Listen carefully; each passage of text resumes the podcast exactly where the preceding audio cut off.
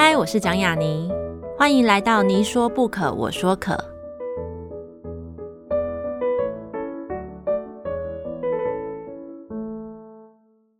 这个节目在爱听听抢先首播，欢迎大家关注我的节目。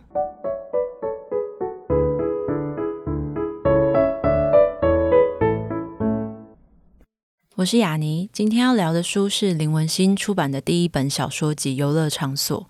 在这里，他的游乐场所不是像彼得潘或爱丽丝梦游仙境的乐园跟岛，如他在后记所写的，所谓乐园，他召唤我以恐怖电影中被使用的过于频繁以致俗烂的乐园意象，诸如斑驳气质的旋转木马、鬼屋成真、咖啡杯中万物飞散、摩天轮自高空垂直降落。如他所写的，在这之前，在那么多年的女性文学被说成像是一种闺秀、一种内敛的美学后，我们可以开始高深的谈论经血、谈论屎尿、性，甚至被放在这些后面。这是一个新的风景。面对这一波书写自己身体排泄为寻常的作品，我都非常喜欢。我喜欢他们戳破粉红色的泡泡。让我想到以前读书的时候，经常会遇到有些男同学对于能够去女生同学的租屋或是宿舍感到期待，期待有香香的内衣跟睡衣、玩偶跟软枕头，想象里美好芬芳。但其实老话说的很好，比男生宿舍更可怕的，永远只有女生宿舍。这本小说里有便秘，只能靠晚肠，因为失禁与排泄场合被看到而活在梦魇里的女生，也有被圈禁、性侵，靠着想象力与记忆安稳活过来的女孩。小说的场景很脏，可是那个脏，如同一开始所说的，像是某种 B 级片华丽的声光秀，多脏就有多真实，多真实就有多好玩。林文欣以一种冷切的方式游戏与说笑。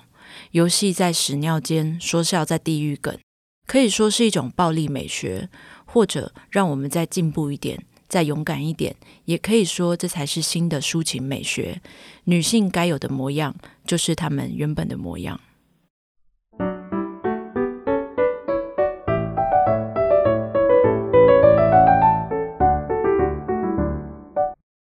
这里是你说不可说可，我是雅妮。呃，今天请到的作家呢，是一个我曾经隔着远远的，算是欣赏或是意淫过的一个少女。记得有一个场合，在几年前，叫做联合文学举办的那个上海台北文艺营，然后那时候我第一次去，我就记得好像文心在那之前好像有在那边发表过。然后那时候去的时候，我就跟那个上海的作家们聊天，他们就说啊。文心来了，就是我们有一次中午吃饭，然后你有来，对，然后我们就一起散步经过台大，然后你就走在前面，我就在旁边欣赏说，嗯，真是很美的一个风景啊，这样子。我记得我对文心的第一个印象是这个，然后后来有辗转在读到他写的散文，他写的小说，然后没想到他出版的当然第一本是小说集嘛，就是今天要谈的游乐场所。在谈游乐场所是什么之前，就是我想要把大家对文心的印象跟我先停留在之前对他的印象一样，我觉得是一个很有趣的开场。让我们先欢迎文心。嗨嗨，你好！这本小说出来以后，大家一定会先看那个书腰的推荐者名单嘛。蛮、嗯、有趣的是，他们刚好都是女生，嗯，对。但里面推荐序是小马写的，马一航写的。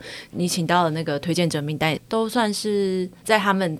刚出道的年代都有被说过是什么很惊人的女性作家的一些存在，嗯、比如说张艺炫，比如说刘子杰，然后还有范明儒老师，然后跟周芬玲老师这样子。我们先聊聊看你为什么就是请到他们，而且刚好是都是女生，这是一个巧合吗？这可以说吗？就其实不是我请的，是出版社找的。哦，可以说没问题。你有许愿吗？我唯一许愿就是小马的序。嗯，那时候编辑有跟我讨论说有没有想找谁写序，然后我就唯一指定小马，这样我就说他是我的学长，就是我们指导教授是同一个，不过就是他比我早毕业很多。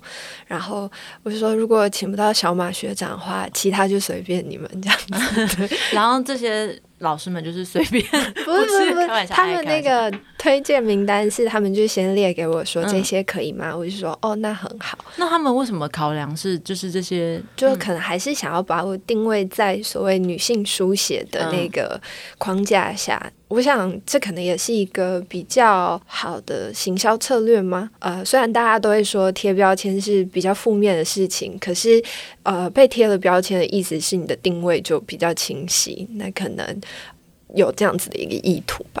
我自己其实觉得这个标签贴得很好的原因是，它其实跟你的小说里面的某些语境有点感觉，就是有点类似的原因是。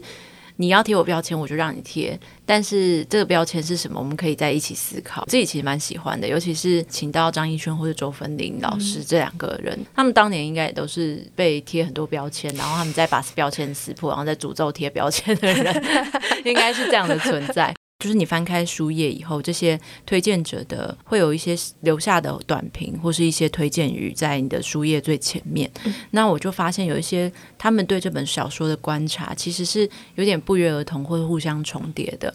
比如说，他们就最大的公约数去找到一个最好的一个切入点的话，当然就是说你写了一些排泄的东西，你写了一些经血的东西，你写了屎尿，你写了身体等等的。但是这些东西其实它多少。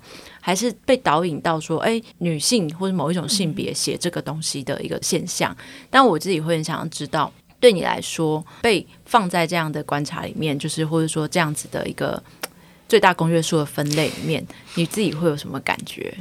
呃，雅尼刚刚谈到一点，我还蛮喜欢，就是我确实蛮呃有那一种要贴标签，那就来吧的那个心态，这样子。嗯、那呃，我也觉得。关键可能是在标签贴上以后才会开始。对于我有一些好朋友，他们就是后来只要看到有跟屎尿有关的新闻，就会贴给我，然后就我好像就被定位在屎尿书写之类的。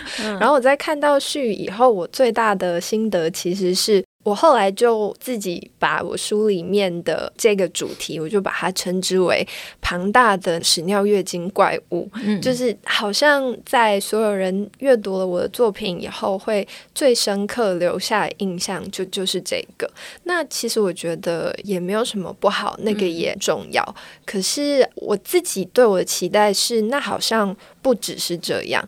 我会觉得我很着迷于，可能是因为我就是一个整天在觉得太尴尬了的人，所以在书写的时候，我会很很着迷于那些让人不自在的场景。那这种身体上的不自在，跟排泄、跟月经的关系，那好像对我来说有点太直觉了，所以我后来我会一直想要去找出那个更细致一点的关联。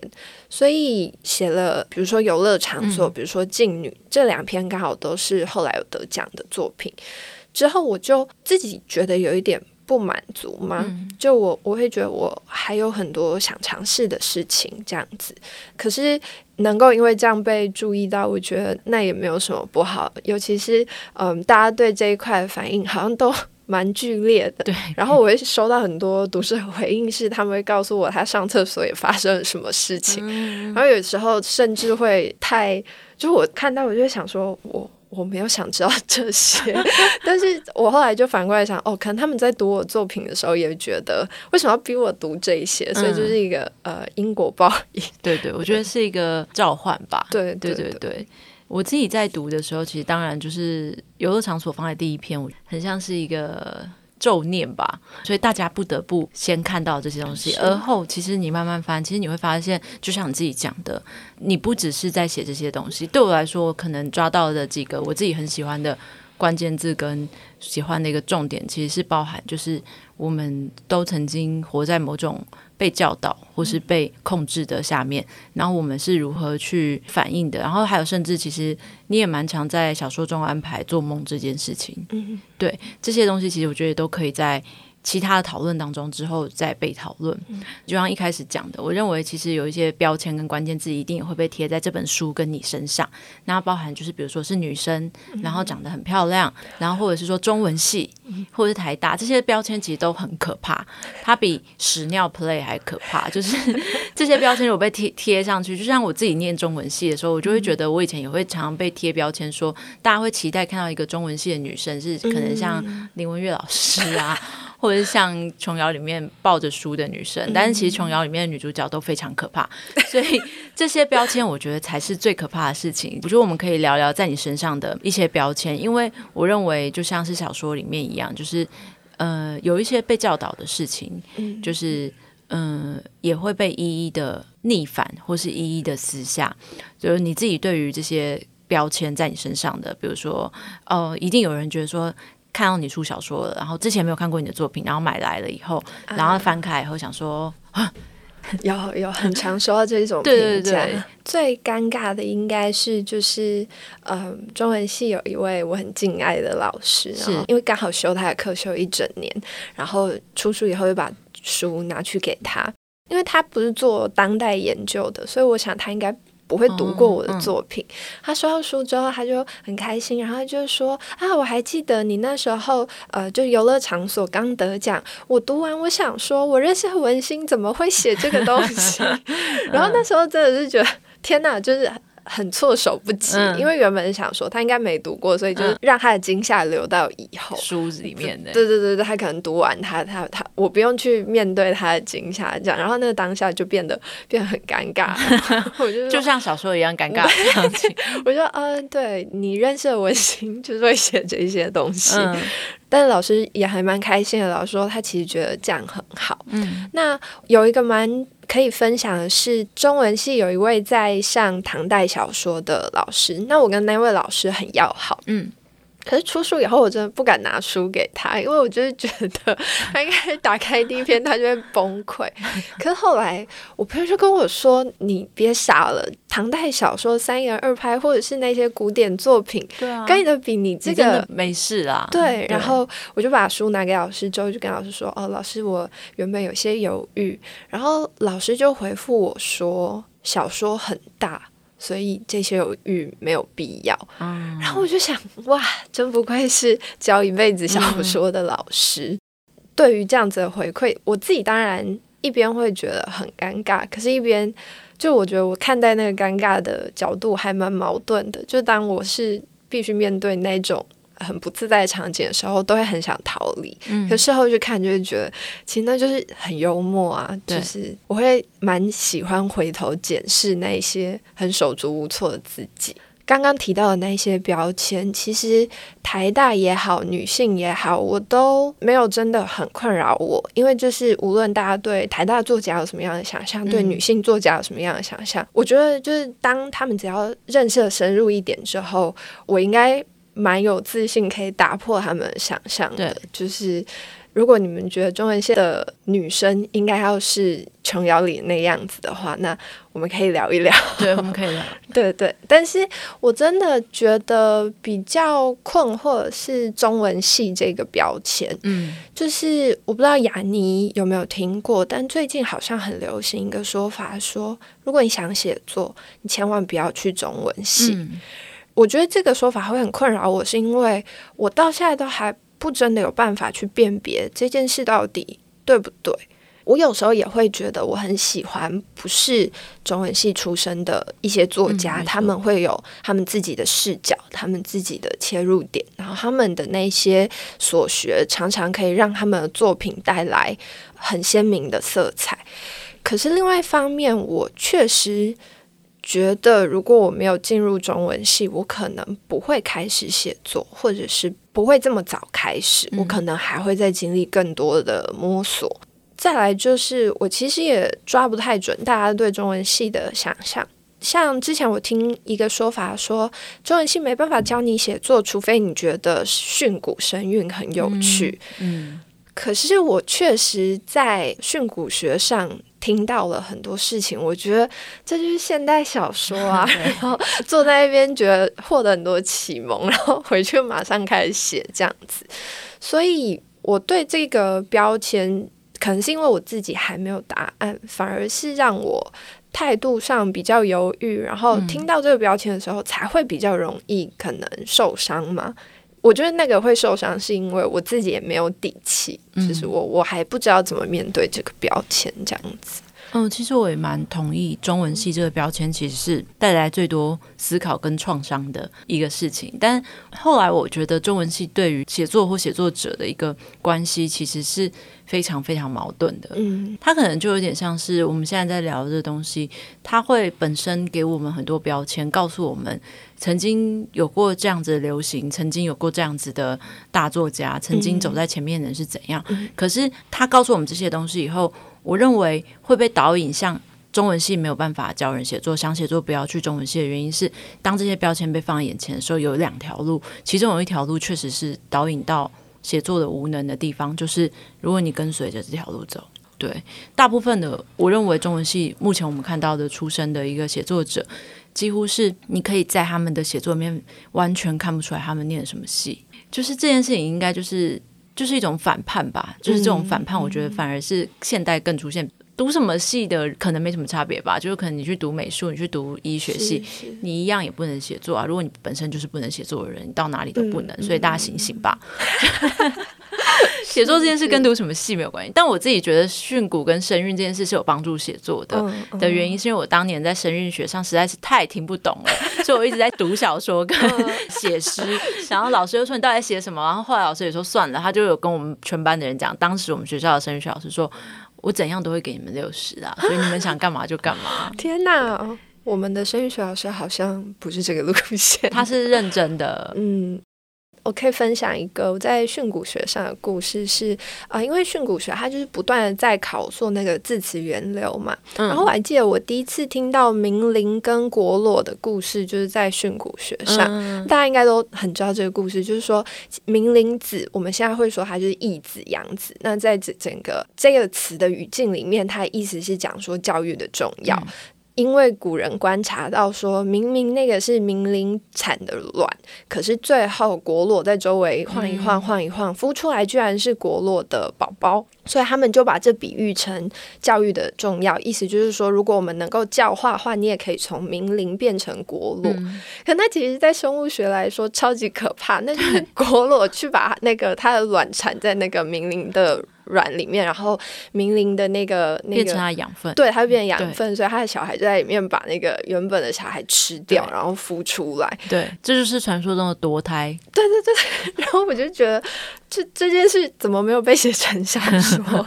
所以我每次在训诂学上，就是我一直在学那些字词源流的时候，我就会反复去思考，如果这些事情要进入小说里面，它可以有什么样的样态？对，对，同样就像你刚刚讲到那个教唐代小说或唐传奇的老师，是是其实。如果大家对中文是有一些错误的想象，就在古典里面，小说进行了更可怕的事情。没错，大家不要被文言文挡住。就是你进去以后，你就会发现，就是屎跟尿或是什么鬼跟人都不是一个问题。对对对，里面有非常多惊人的故事在发生。而且那位老师确实很前卫，因为仔细想想，我大学时候他的课的时候，他其实选了一些奸尸啊什么的 作品。真的吗？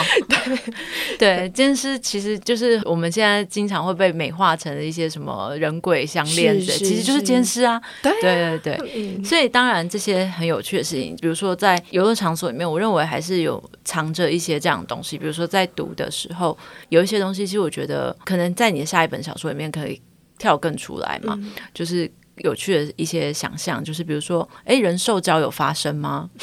对对，这种事情，嗯嗯、我觉得这就很有趣。其实这就是蛮古典小说里面的那种语境。是是啊，你好敏锐哦。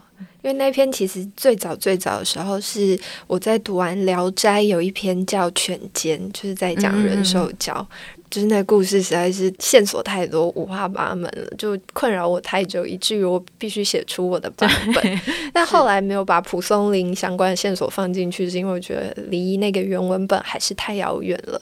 但确实，那是整个灵感来源是、嗯、是《聊斋》，嗯，就是一个独到的一个灵光乍现，对对对，对。对就像我刚刚提到的，我认为其实在里面我找到一个有趣的特色是，如果小说的人物他是一个晚辈，或是她是一个女儿，她是一个家族中的比较小的存在，通常在小说里面会被教化，嗯，然后或者告诉说应该要做什么或不要做什么这些事情。然后，可是，在小说的最后，往往就是他其实就是都做了，然后他其实甚至还离开，甚至还做了不能再做、嗯、等等的，就是有很多有趣的事情，包含其实有一些看似不是人与人关系的，其实比如说土地公那篇，是是，对他其实也有点赌神吧？对，我觉得这种这种东西其实是一个。嗯，目前来说还算可爱的一个，但是其实是一个巨大的叛逆藏在里面。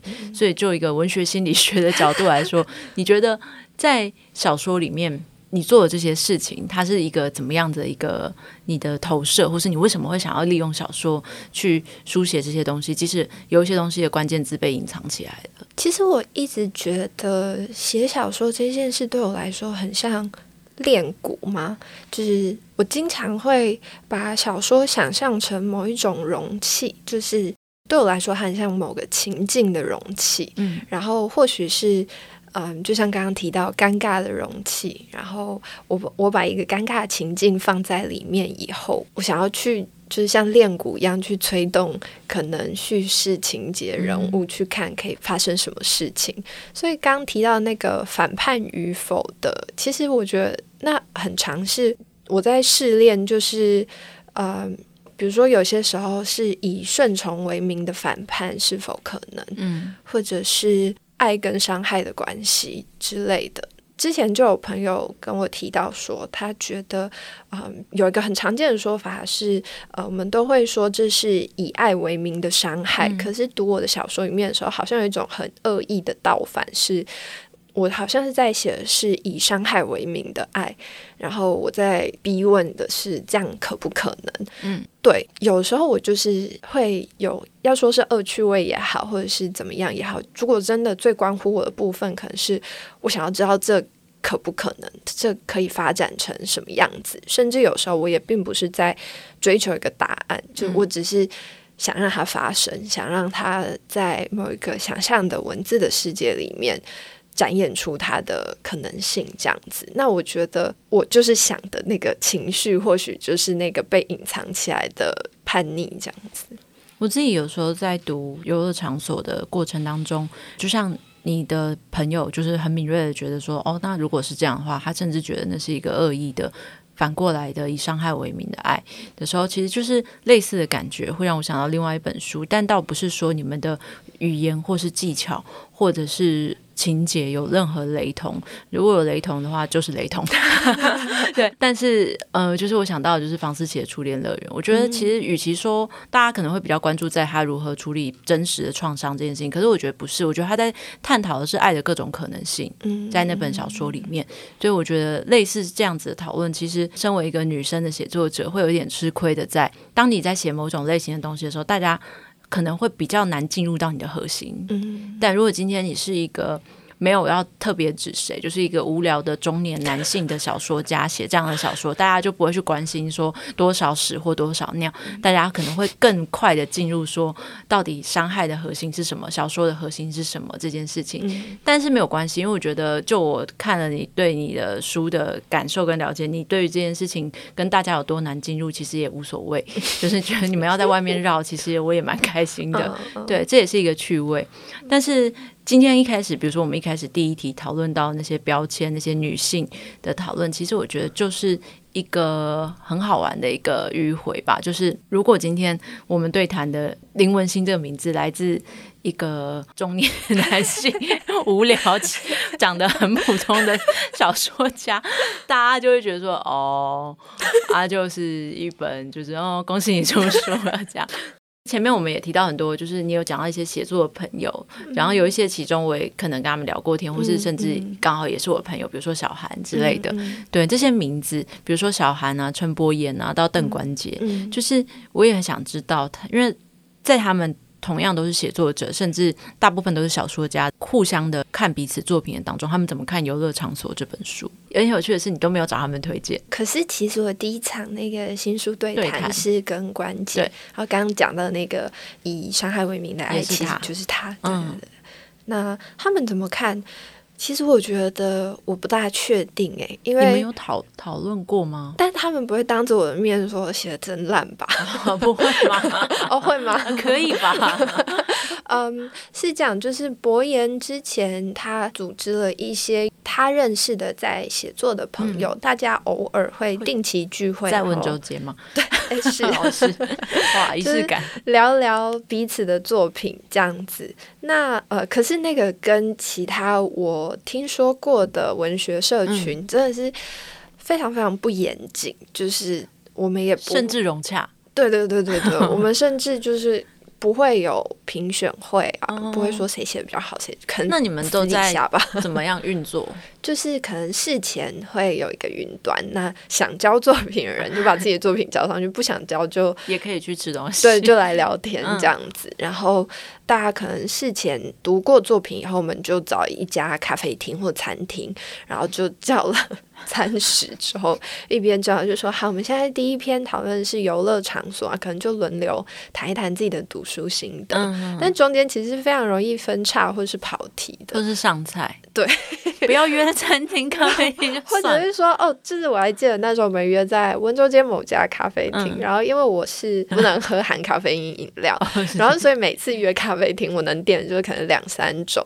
就是我记得我点到有一次就有一杯有不知道为什么有哈密瓜皮味的花茶，嗯，然后我就真的完全没办法专心在作品上，我一直疯狂跟我旁边的人说：“你喝一口，这真的太怪了。”然后后来我对于那一次讨论的主题只剩下那杯哈密瓜皮味的花茶。那那一次的作品也留下了淡淡的哈密瓜的味道。对，对，对，对，嗯，但其实那个跟朋友分享的过程对我来说还是一个建立。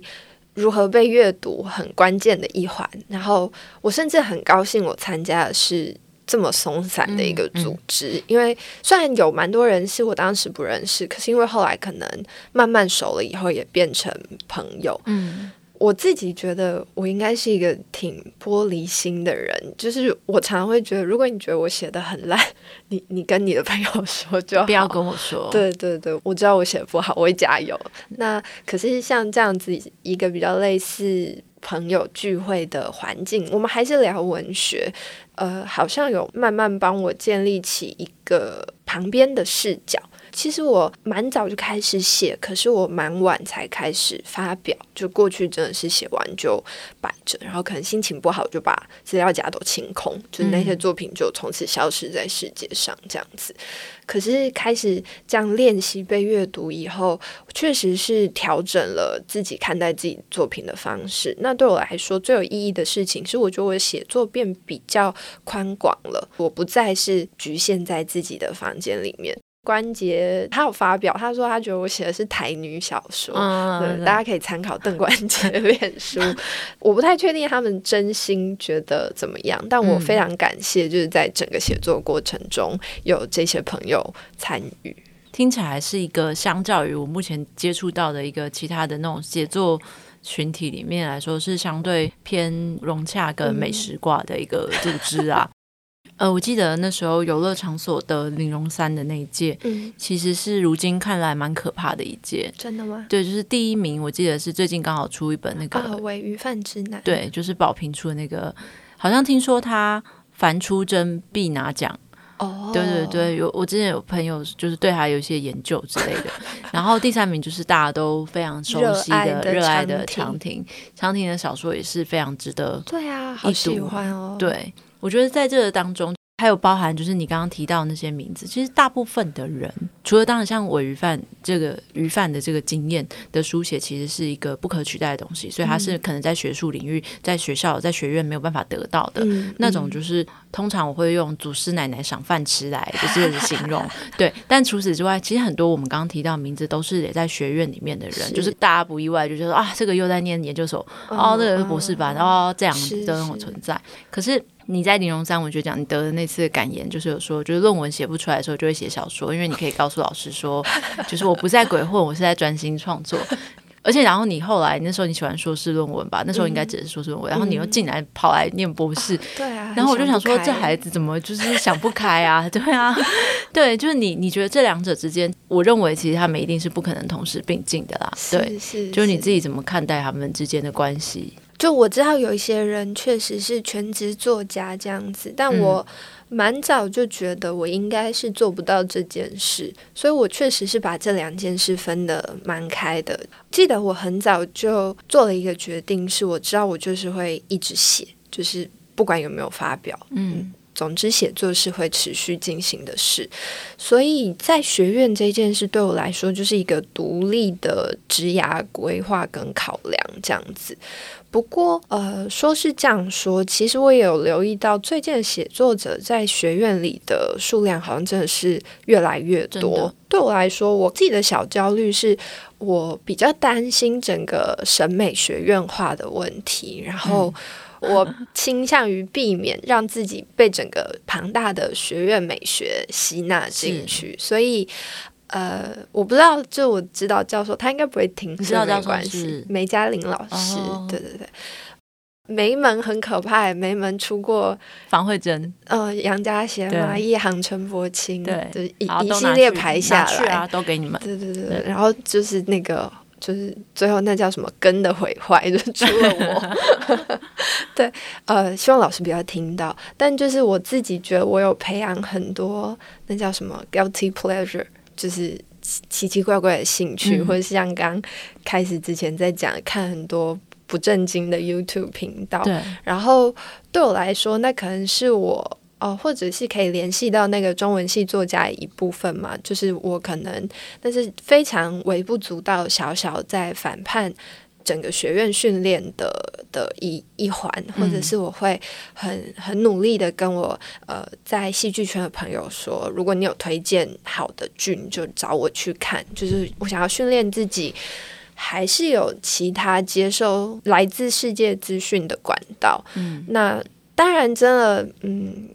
呃，比如说开始修课、开始写论文以后，要做到这件事情会变得越来越困难，因为真的是没有时间。我连有时候连读闲书，就是自己想读的书，都会变成一件蛮有压力的事，就必须要空出那个时间才有。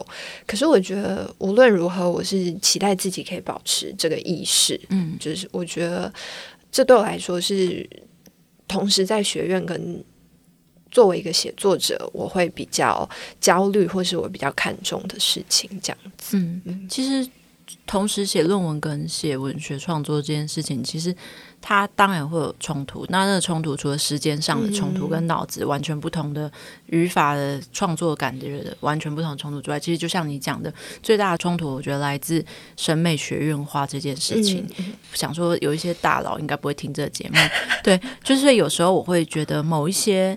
所谓的大型的文学奖项，嗯，嗯，他们所颁发出来的东西非常的审美学院化，啊、或是所谓的纯文学变成一个很像是国王的心仪一样，嗯，对，大家都说好的时候，我就当然也会去看这本小说，嗯、或者这本散文，或者这本诗集。大部分大家都说好的时候，我还是会读到好的作品，嗯、但有时候会读完以后，就会觉得说这是三。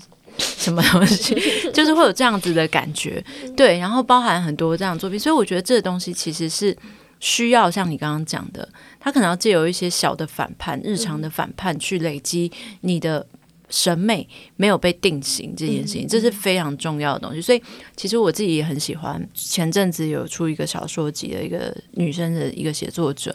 蔡新纯就是如果电话亭，哦、是是对，如果有个反叛者联盟，你们俩可以先在里面，就是这两个席位先给你们，对对对。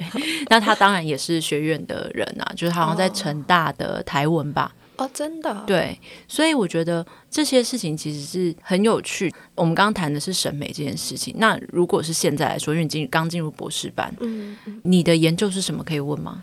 啊，uh, 想要做的研究领域，博士班我还没有确定下来。硕士论文写的是晚清时期中国文人怎么把中文作品翻译成外文。Oh. 对对对，那时候有一些像外交官会把《聊斋》翻译成法文，嗯，但他们的翻译因为在那时候还没有什么翻译的概念，所以基本上类似于改写或者再创作。对，对对。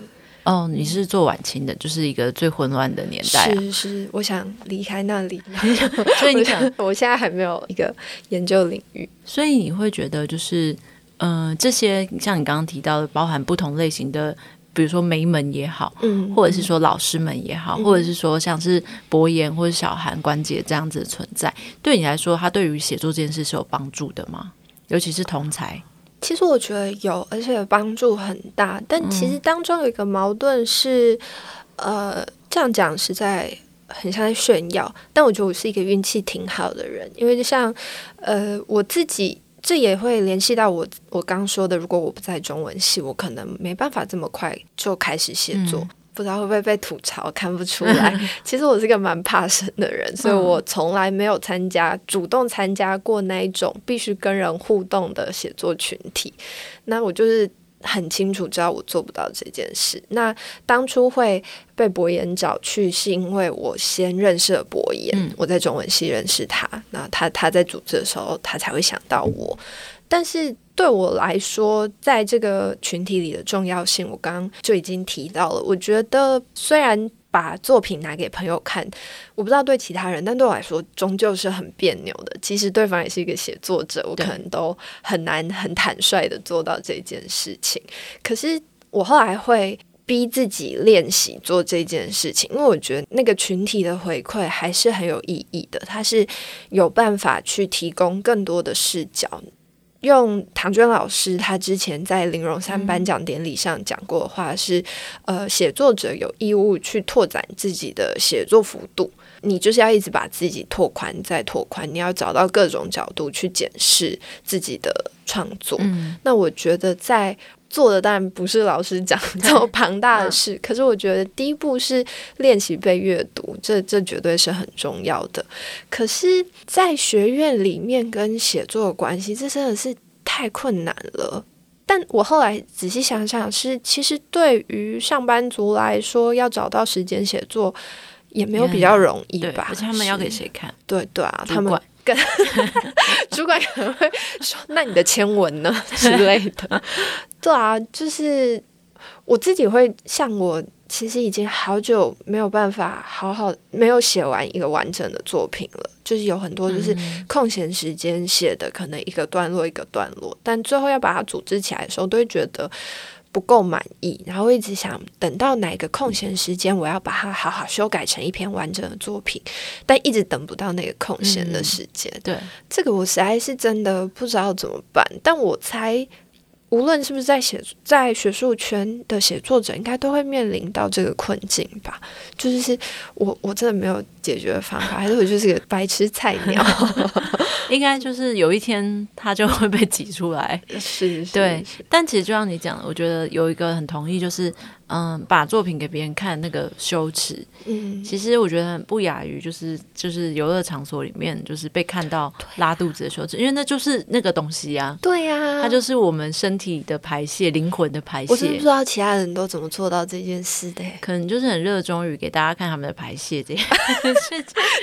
这样不会得罪喜欢分享作品的人？排泄是无法被定义的东西嘛？也许就是对啊，对，所以我认为觉得嗯。这件事情其实也蛮有趣的，就是这个训练，嗯嗯、对。然后唐娟老师其实讲的也对，就是好像写作是必须要勇敢的去做些什么事情，嗯、或是有义务性，或是没有义务性，但是你就是要去勇敢做些什么，是是，对。那同样，你刚刚讲到就是没有时间这件事，其实我也觉得好像看到很多呃，大家都会觉得在学院的写作者应该可以很好的写作，这件事也是一个很经常发生的一件事情，就是大家说哦，你念中文系或者你在写论文，那你是不是很多时间在写作啊？没有哎、欸，没有哎、欸，就是包含像你啊或者小韩什么的，我就听到你们几乎都是好久没有好好的写完一篇作品，对、啊、对，对，所以包含就是我上一次遇到文心，就是他在办那个台大的文学奖，就是就是当那个很重要的工作人员这件事，包含寄信啊，包含就是可能选择点心啊等等等的都要去做，所以我也会觉得这件事情可能当然也是一个压缩，可是就谈到一个文学奖这件事情存在的事情，嗯、因为其实。虽然像你讲的，你可能写作很久，但你开始发表，嗯，是这几年的事情。嗯、可是是什么事情让你觉得说，哦，我的这个作品可以偷偷看一个文学奖，或是拿出来发表？哦、就要回到那个庞大的中文系的话题里了。嗯我觉得在中文系才会走上写作者这条路，因为就是写作者的一个大前提就是你的作品要被阅读嘛。嗯、那我那时候是我在写作生涯上最常感谢的一个人，就是我当时的楚辞老师。就大家可能觉得楚辞跟创作也没有啥关系，可是就我还记得那时候，呃，第一个是。他考期中考的有一题，他是出那个楚辞翻译，他就选段，然后要我们把它翻译出来。然后那基本上有点像送分题，你只要有读书，你就知道那个段落在讲什么。对。但我就不知道考试的时候 被雷打到了还是怎么，嗯、我就觉得。我写了两句，我就觉得怎么可以这样翻译？这就是错的。然后我就把它翻译成现代诗，我人生唯一的现代诗创作吧。然后我就觉得，因为那就是一个诗的语境，所以你所你要谈翻译，当然就是要把它。翻译成现代的语境，那就是现代诗。但是我交出去考卷的那一瞬间，我就后悔了，因为那占分三十分，也太多了吧？你选个十分的做吗？然后我就想说，完蛋了，那我的期中考满分可能是七十分了，就是我觉得我一定拿不到。就就出乎意料的是，那是我获得最高分的一题。如果其他申论题，我可能只拿到二十五分之类但老师那一题好像给我二八还二九。然后老师甚至公开说，他很。庆幸有同学愿意在这样子一种考试的环境里去做这样一个尝试，嗯、然后后来再到学期末的时候，老师说我们可以选择交一份期末报告或者是一篇创作。然后对一个有平常有写作习惯的人来说，当然是选创作啊，需要写报告啊，嗯、前提是要跟楚辞相关。嗯、但是我就是。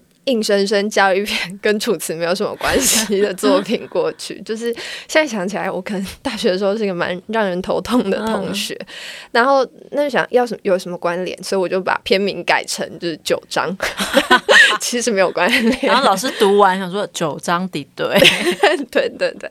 然后老师读完就把我叫过去，然后我就想完了完了，我期中考没被当，我期末要被当了。嗯，然后老师一看到我就说：“文心这篇作品。”把片名改掉，就老师也不笨，这样。然后老师就说改掉以后，最近有一个文学奖，那是那个教育部文艺创作奖。他就说去投稿试试看。那时候我想说，突如其来的干嘛呀？嗯，老师 老师就把那个简章翻到下一页，说：“你看这个奖金。嗯”对，教育部也蛮多的。是是。然后那时候想，哦，好吧，然后就就投了，然后就运气也很好，就得奖。那时候就发现说，哎，所以其实，呃，我一直以来在做的事情，其实可能是 可以变现的。嗯嗯嗯嗯，嗯 对。那呃，再加上我自己又就是比较避俗，就是没有认识什么创作者，就那时候还不认识博彦。嗯。所以对我来说，好像唯一被阅读的管道，可能就是参加文学奖。嗯、所以那时候就开始可能去会去投一些学生奖。然后后来进入硕士班，就会觉得说再去跟大学生竞争，好像对他们有点抱歉。就是我还是学生资格，可是毕竟他们可能还投一些别的。对对对，就去尝试了别的文学奖这样子。我觉得文学奖其实就是这个功能性，其实我也是非常赞同的。一个就是说，其实它的奖金当然还是存在嘛，因为奖金有一些还是很高。嗯嗯、然后最重要的是，不然你要被谁阅读？对啊，而且。你要被理解文学跟热爱文学人阅读，现在好像唯一的管道几乎就是投文学奖，嗯嗯、而且还可以被偶像阅读。对，对而且因为小说篇幅又比较长，好像杂志期刊那些也不太熟吧？对啊，对啊，还是有别的，只是我不知道嘛。可能杂志有，但那些通常都是也出过书的作家才会被发表吧？哦、我记得好像是这样，哦、所以。如果你写小说、写诗，你真的是投诉无门。你要去哪就是投投文学奖啊。对对所以刚刚有聊到就文学奖，然后也聊到就其实你也写散文，我有看过一些副刊上有看过一些短。哦、对，所以那时候我记得你出出小说的时候，好像我跟谁有讨论小乐吧？啊、对，他就说他非常喜欢你的那个游乐场所。他说就是这一年多来最好看两个就是游乐场所跟如果电话亭。啊、他说男作家都。要去思考一下，不要不要在这边得罪人，这没有都没有得罪，大家都写很好。对，那所以你会考虑到就是后来出散文嘛？就是散文对你来说，散文集的可能性是高的吗？或者说写散文对你而言是一个什么样的事情？不行哎、欸，为什么？我超敬佩写散文的人们。就是、可是你也写啊？我写的很少，就是、嗯、然后还被发现。对啊，我我那时候看到你你要问这一题的时候，我整个吓坏，嗯、我就想说怎么会还有人发现我有在写？有 不少吧？这真的吗？对，因为我觉得就是散文好难哦，就我真的好拿捏不到那个。自我揭露的尺度，还有把自我揭露作为一种美学的展现这件事情，我是真的发自内心很敬佩做得到这件事情的人。我就是超级怕尴尬，然后就是我一我真想，一尴尬就会一直讲话，一直讲话，一直讲话，可能内心深处会有一个一个声音说：“林文心，我求你闭嘴。”但但是嘴巴上会一直讲，一直讲，一直讲的那一种。所以在写散文的那个时刻，我都会。一边有那个袒露的欲望，嗯、一边又很想甩自己巴掌。嗯、对，所以我记得我唯一得过的散文奖就是教育部，嗯，所以刚谈到特优的应该是是散文这样子。然后我就超后悔，而且他还会放在网页上，永远永远放到天荒地老，非常可怕。对，对，大家投这个文学奖要三思。打开来就是 PDF，它也跑不掉，网页一直存在。对，啊、对，嗯，然后当然能得奖还是很荣幸，可是我觉得那个重读自己作品的时候的那个很想甩自己巴掌的那个心情，可能会。很强烈，就我就会觉得，那那当然是我，或者是说我可能一边会想啊，我怎么样可能可以写得更好，然后一方面会觉得，那那个写得更好，是不是又很接近于某一种修饰自我的感觉？嗯，然后我觉得我可能。资历太浅了，在这件事情上，我好像还没办法很有底气的做到这件事情，所以就请大家先不要把我放入散文圈，这是我心目中偶像在做的事情。就是今天聊这些都涵盖的范围很广，其实也很开心。但其实最后也想要讲讲，就是我觉得写小说其实对我来说，它其实揭露自己的程度更高，可是揭露的东西不一样。嗯嗯、我觉得散文揭露的是一个。可能是一个羞耻，嗯，它比起一个事件或记忆，它其实揭露的是你的羞耻，嗯嗯、而且你又要把它写得很真心，是或是写得很很有一种，你不能说它是美，因为它通常不美，嗯、但是它某是某一种美学，没错。嗯、但小说揭露的其实心灵这件事情，嗯、或是你的道德、你的三观。这件事情其实相反的来说，我反而更怕这件事情。哦，我觉得被看到你穿什么，你吃什么，或是被看到你跌倒，嗯、都比不过。被被别人看到你心里面住了一只野兽，或是你心里面没有住任何东西这件事情，啊、对，我觉得其实写作都很难啊，但是这也是写作有趣的地方。所以有一天或许我们会看到文心出了一本散文集，然后我们就可以去大量收集他的羞耻片刻。对，但不管如何，我觉得还是期待他下一本小说，也许希望也不会太久啊。好，嗯，我我努力努力一下。对，先不要管论文，才博一不用得罪指导教授的风险，是是 努力的写。对，所以今天很谢谢文心，嗯，谢谢。